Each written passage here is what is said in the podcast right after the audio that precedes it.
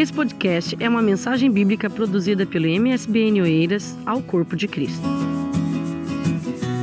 E Deus colocou um texto no meu coração que algumas pessoas até usam ele de amuleto na casa. Deixa a Bíblia aberta nesse texto e, e usa de amuleto, que é totalmente errado, porque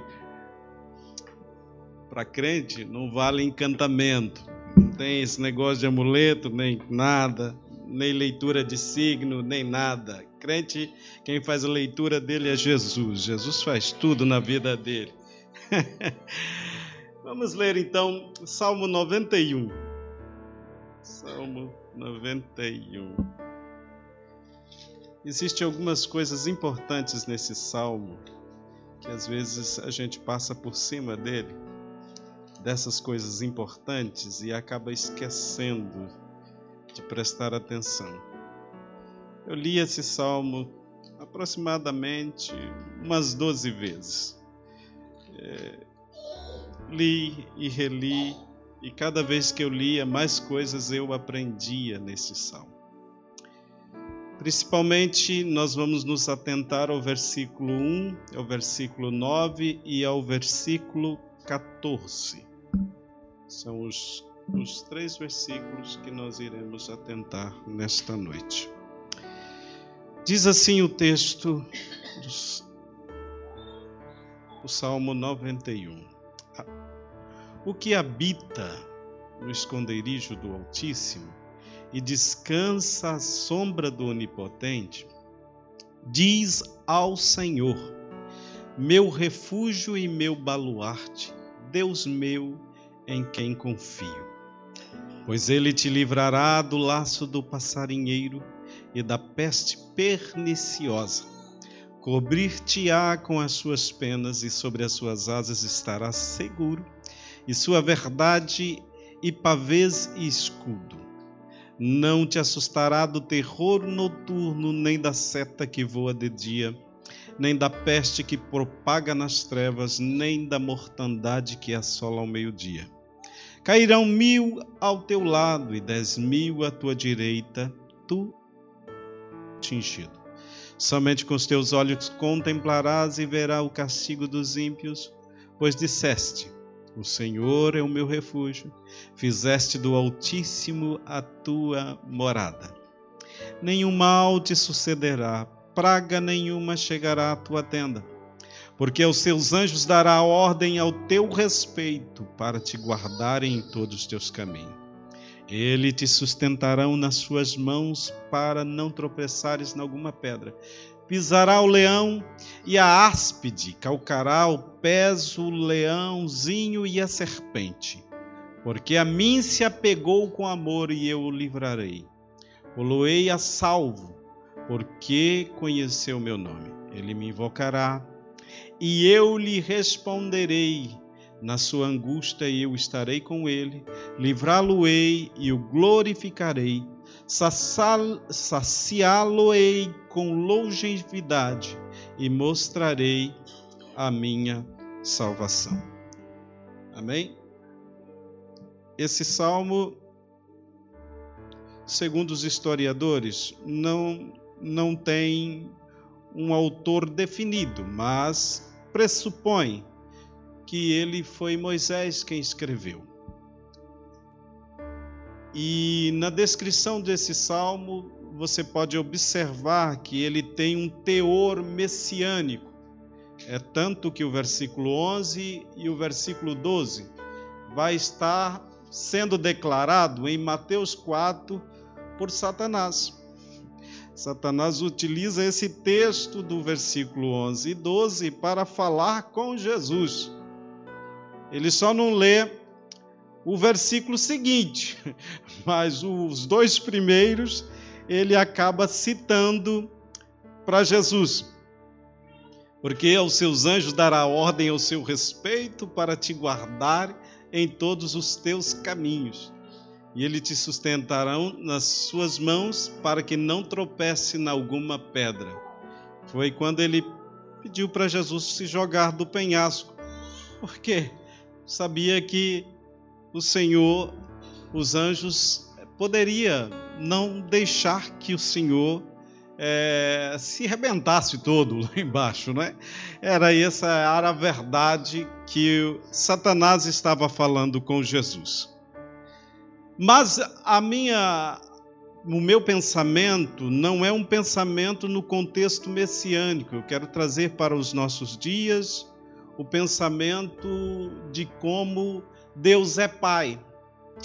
E se Deus é Pai e como Ele é, e o salmista diz isto, quando ele vai no Salmo 103, no 103 e o versículo 13, o Salmo 103, você vai perceber que Davi fala de Deus como Pai, como ele trata as pessoas.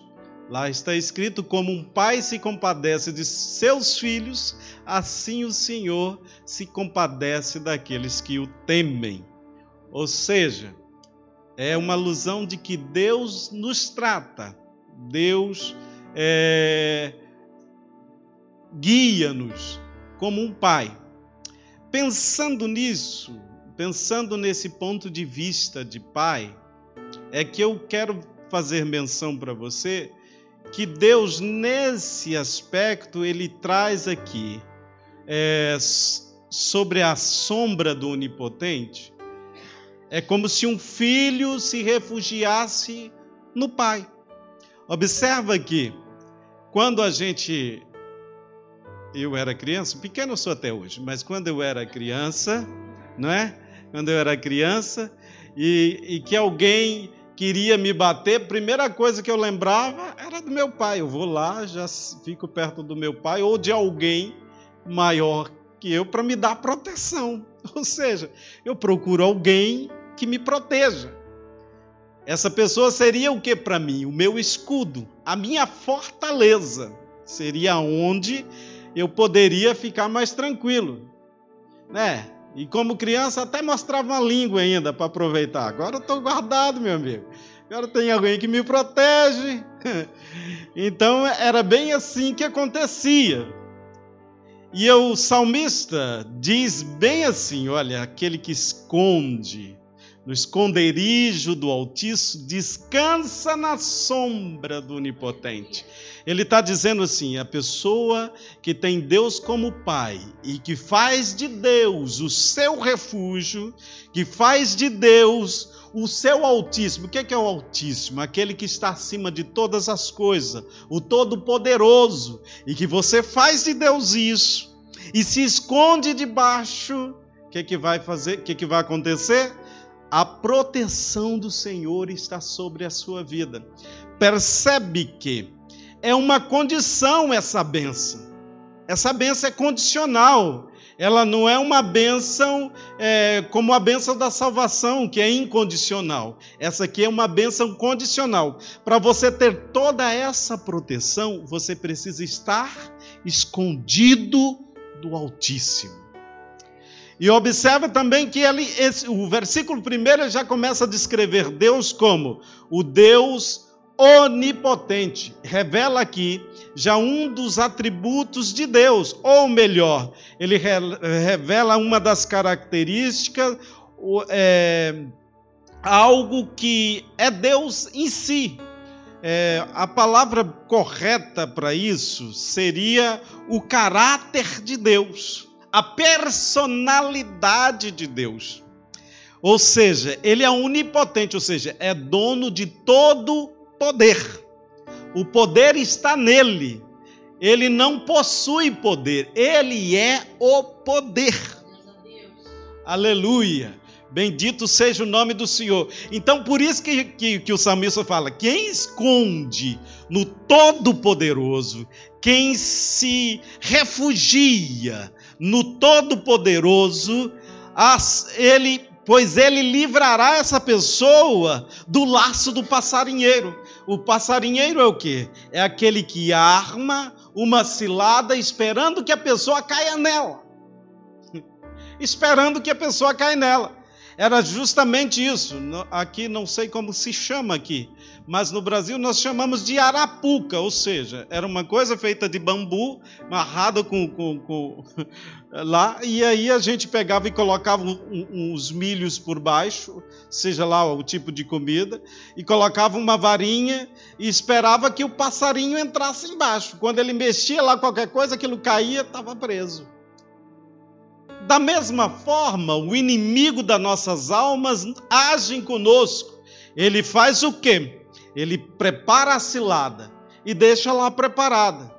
E aí ele vai te induzir, de alguma forma, a cair naquilo, a cair nas, naquela cilada. E é, é interessante perceber que o inimigo só usa aquilo que você tem fraqueza em cair. Ele não vai usar aquilo que você é forte. Não, ele vai usar aquilo que você é mais fraco, tem tendência em cair naquilo. Mas quem está guardado, quem está refugiado na, no Todo-Poderoso, ele ganha uma coisa, um aspecto importante: ele ganha visão, ele ganha discernimento. E quando ele vê a cilada, ele fala: Não, isso não é de Deus, isso é uma armadilha. Porque percebe que no versículo 10, no versículo 11 e 12 que eu acabei de dizer, o diabo usou o quê? A Bíblia para falar com Jesus. Ele usou foi a Bíblia. Tem muitas vezes que as pessoas utilizam desse artifício. Não, você pode. Posso todas as coisas naquele que me fortalece. Vai. É, Deus é contigo. Mas nem sempre Deus é dentro dessa situação. Eu observo que teve vezes quando Davi ia enfrentar uma guerra, Deus mandou ele fugir. Foge, Davi. Agora não. Nesse momento você tem que fugir. Vai se esconde. Na outra vez, Deus falou: não, agora você vai à guerra. Então tem horas que você precisa de fugir do laço do passarinheiro. Mas vai ter hora que você vai ter que resistir o diabo para ele fugir de você. Aleluia! Bendito seja o nome do Senhor. Uma outra garantia é que ele cobrirá com as suas penas, e sobre as suas asas estará seguro. A sua verdade é pavê e escudo, ou seja, você está alicerçado na verdade de Deus. Quem conhece a Bíblia dificilmente cai se ele está se ele é um conhecedor e um praticante da palavra, dificilmente ele cai, porque ele está escondido, ele está protegido, ele está seguro em sua verdade. Aleluia! Bendito é o nome do Senhor. As pessoas podem falar o que quiserem, mas você não, eu estou firmado na palavra. A verdade de Deus já foi revelada em mim.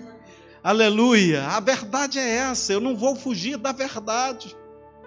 Aí ele diz que o terror da noite não vai te assustar, a, a, peste que propaga nas trevas, nem a mortandade, e vai dizendo um monte, um monte de coisas que pode acontecer. No versículo 7 ele diz que cairão mil ao seu lado e dez mil à tua direita, mas tu não será atingido. Vem um reforço de proteção. Esse salmo é só proteção do Altíssimo. Mas não podemos esquecer que no versículo 9 ele reforça a tese, dizendo: Olha, o Senhor é o meu refúgio e fizeste do Altíssimo a tua morada. Você só tem essa proteção porque você fez do Altíssimo a tua morada. Aleluia. Não basta você abrir essa, a Bíblia, né, voltando ao assunto, e colocá-la na sua casa aberta no Salmo 91 e dizer: Não, agora a minha casa está protegida. Não vai resolver nada. Não vai resolver. O que protege a sua vida é Deus dentro de você. Isso protege a sua vida. Aleluia. Glória seja dado o nome do Senhor. E se você repete essa questão aqui do Altíssimo a tua morada, aí ele volta a fazer novamente mais algumas afirmações. Ele vai dizer: nenhum mal te sucederá. Mas por que, que ele fala isso? Porque ele renova a, a, a, a, pergunta e diz para você o seguinte: se você faz isso, Se você faz isso, nenhum mal te sucederá, nem praga alguma chegará à tua tenda. Ele não está dizendo aqui que você não vai ter problemas, não é isso. Não está dizendo o salmo aqui que você vai ter uma vida de sossego, que os problemas vão fugir da sua vida. Não, não, não é isso, não é isso. Não interprete dessa maneira.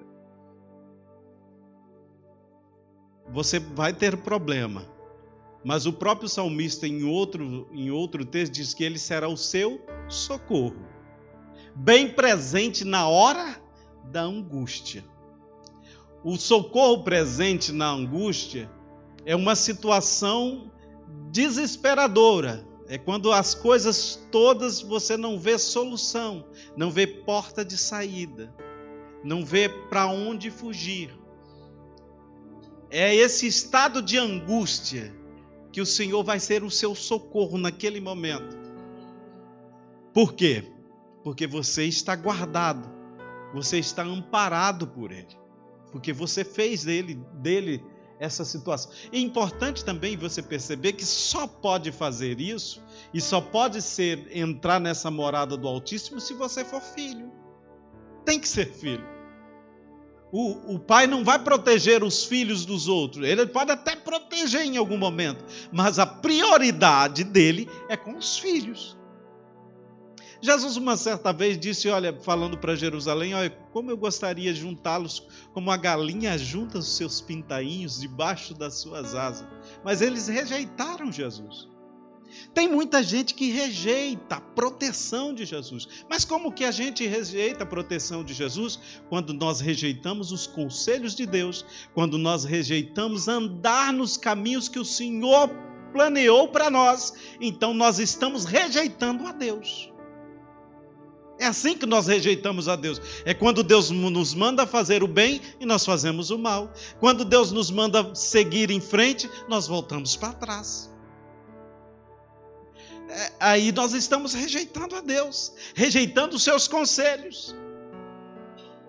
O que, que é entregar para Jesus? Entregar a sua vida e deixar que Jesus domine ela. É isso. Então, ser filho era ser dominado para Jesus, por Jesus. Ser filho é ser dominado pelo pai. É o pai que diz aonde você vai, é o pai que diz aonde você é a hora que você tem que chegar em casa. Eu com 18 anos, meu pai dizia para mim, eu, né, que não sou tão velho assim, mas nessa altura os filhos tinham até horário para chegar em casa. Nós tínhamos horário. Se eu chegasse meia-noite em casa, eu lembro-me uma vez que eu, fui dar uma namoradinha com a Eliane e cheguei meia-noite em casa. Meu pai eterno, quase apanhei. E olha que eu sou homem, imagina se eu fosse mulher, eu nem tinha saído. Mas era, era esse o regulamento. E nós, como filho, obedecia. Ele falava, nós abaixava a cabeça, ouvia e pronto, acabou. Falou, está falado. Nada mais do que isso. Eu até contei lá na igreja uma vez, por quê? Que, que eu estava noiva, fiz um, um noivado, isso serve para os jovens, essa reflexão. E eu noivei na igreja, fui lá, fiz o um noivado, tudo bonitinho. E aí os problemas aumentaram porque a minha sogra não gostava de mim. Não gostava mesmo. E não era que eu era má pessoa, eu era uma pessoa. Eu acho que eu era uma boa pessoa, né? Tocava na igreja, era líder do grupo de jovens, né? cantava no coral, toca, é, sempre estava presente nas reuniões da igreja, né? sempre estava ali ajudando. Então eu acho que eu era uma boa pessoa, no meu ponto de vista, parece. Mas ela não achava isso de mim. Ela não via isso com bons olhos. Né? E, então o que, que acontece? Os problemas aumentaram e eu tomei uma decisão: eu vou acabar com o meu noivado. E como filho, fui ao pai. Fui lá contar para o meu pai: pai, olha, eu decidi acabar com o meu noivado. E o que, que o senhor acha? Falou,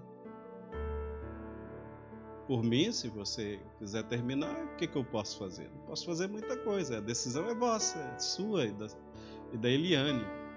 Eu falei, não, mas ela não está decidindo, pai. Quem está decidindo sou eu, porque os problemas estão complicados.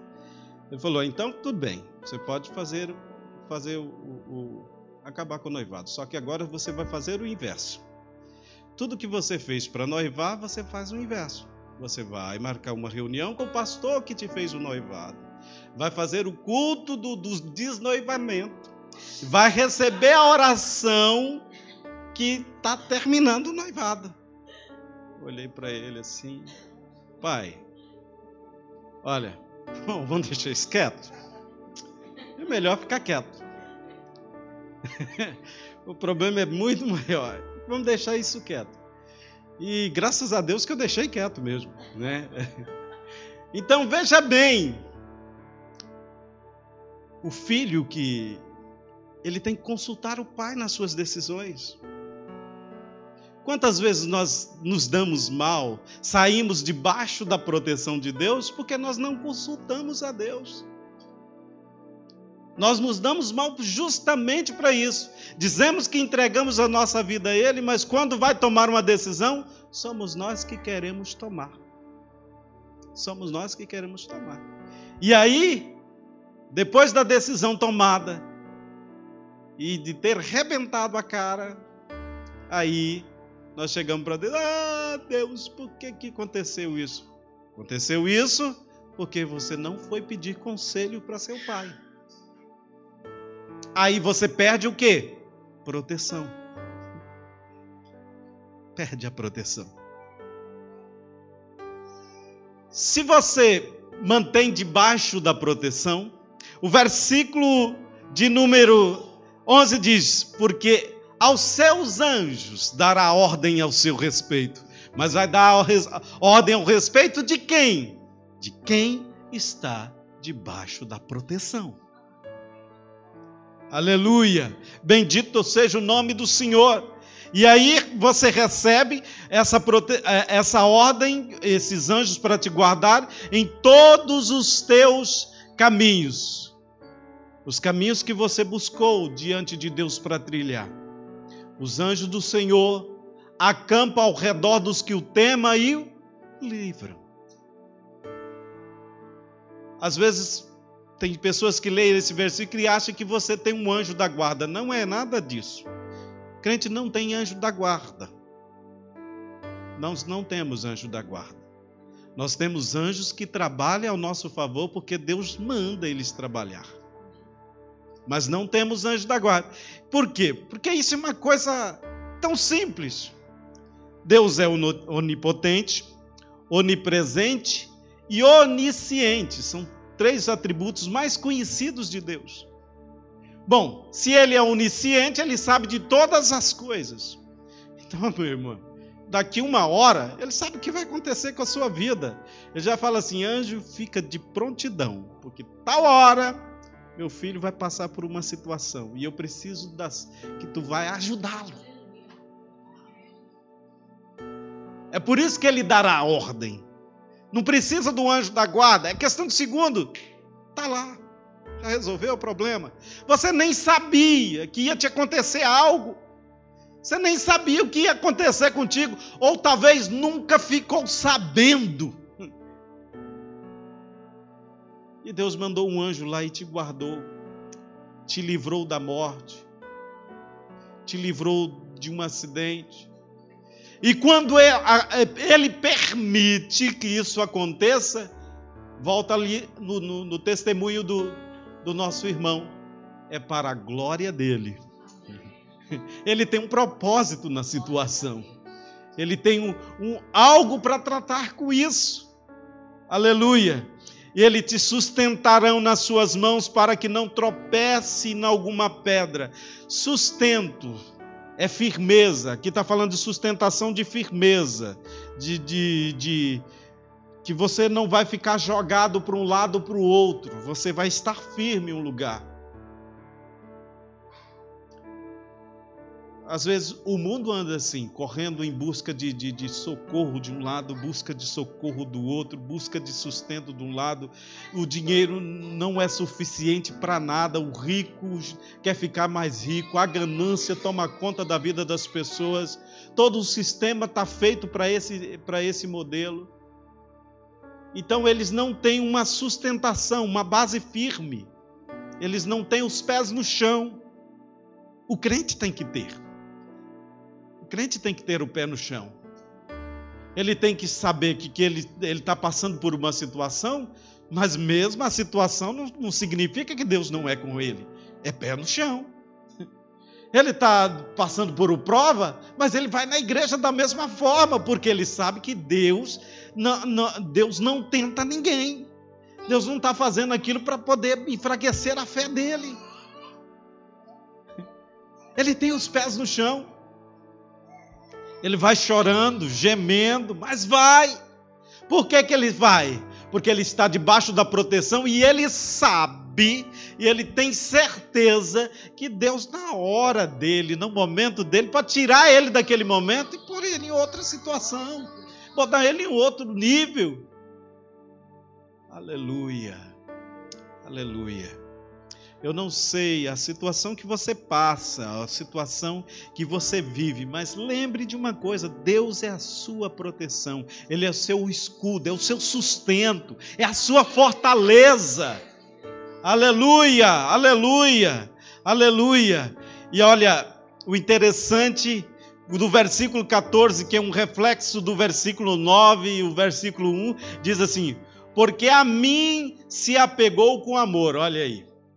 Quem está debaixo da proteção de Deus, ele se apega a Deus, não pelo que Deus dá a ele, mas é pelo amor que ele tem a Deus. Aí ele diz: Porque ele se apegou a mim com amor. Aí vem a resposta: Por causa do seu amor a Deus, eu o livrarei. Aleluia! Pô-lo-ei a salvo Aí tem uma outra coisa interessante, porque ele conhece o meu nome. Aleluia. Você conhece a Deus? Você já pediu para ter experiências com Deus?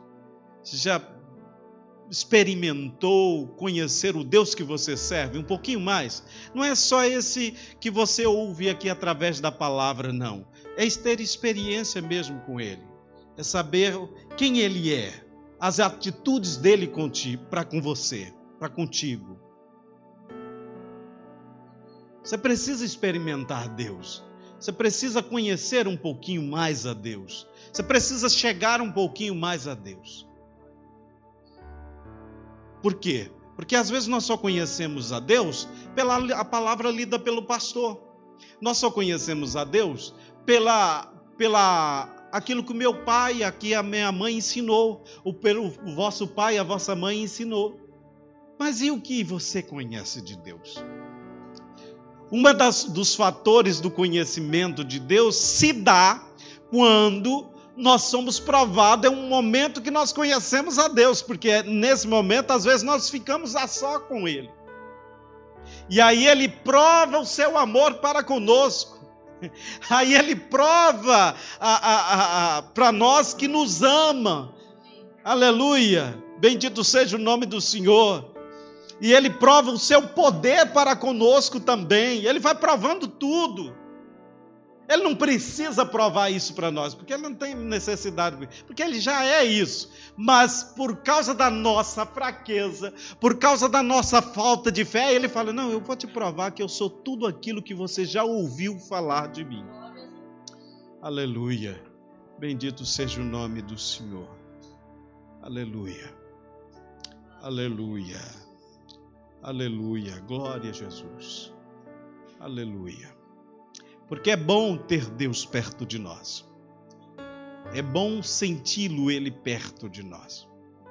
Às vezes eu estou no trabalho e eu sinto Deus. E dali, do nada, eu dou glória a Jesus. Não dou um glória tão alto como eu dou aqui na igreja, porque senão o povo vai ficar tudo escandalizado. Mas eu dou meu glória a Deus lá, às vezes falado mesmo, não é só por interno, não, porque eu estou sentindo Deus. Eu estou sentindo a Sua presença. Bendito seja o nome do Senhor. A outra característica de quem está debaixo da proteção de Deus é que ele invoca a Deus. Ele busca Deus, ele quer Deus perto dele, ele quer Deus próximo dele. E quando ele invoca Deus, é automaticamente a resposta: e eu lhe responderei. Ele ora e Deus responde. Talvez não seja a resposta que você queria, mas vem uma resposta de Deus para a sua vida. Aleluia, aleluia e na angústia estarei com ele. Aleluia. Livrá-lo-ei e o glorificarei. Saciá-lo-ei com longevidade e lhe mostrarei a minha salvação. É certo que esses dois últimos versículos são messiânicos. Ele tem uma conotação mais messiânica principalmente na questão da glorificação, porque a nossa glorificação ainda não chegou. Nós vivemos aqui num processo de santificação, que é um processo da salvação. Nós ainda estamos no processo da santificação, da purificação, do melhoramento, mas ainda não fomos glorificados. Porque quando será a glorificação do homem? em Cristo Jesus, quando nós recebermos o nosso corpo incorruptível.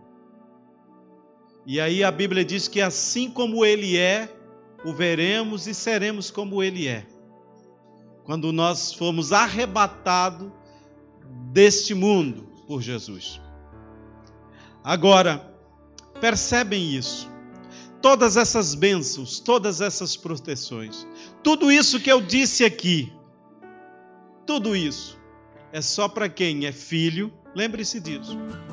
É só para quem é filho e está de guardado debaixo da proteção do Senhor.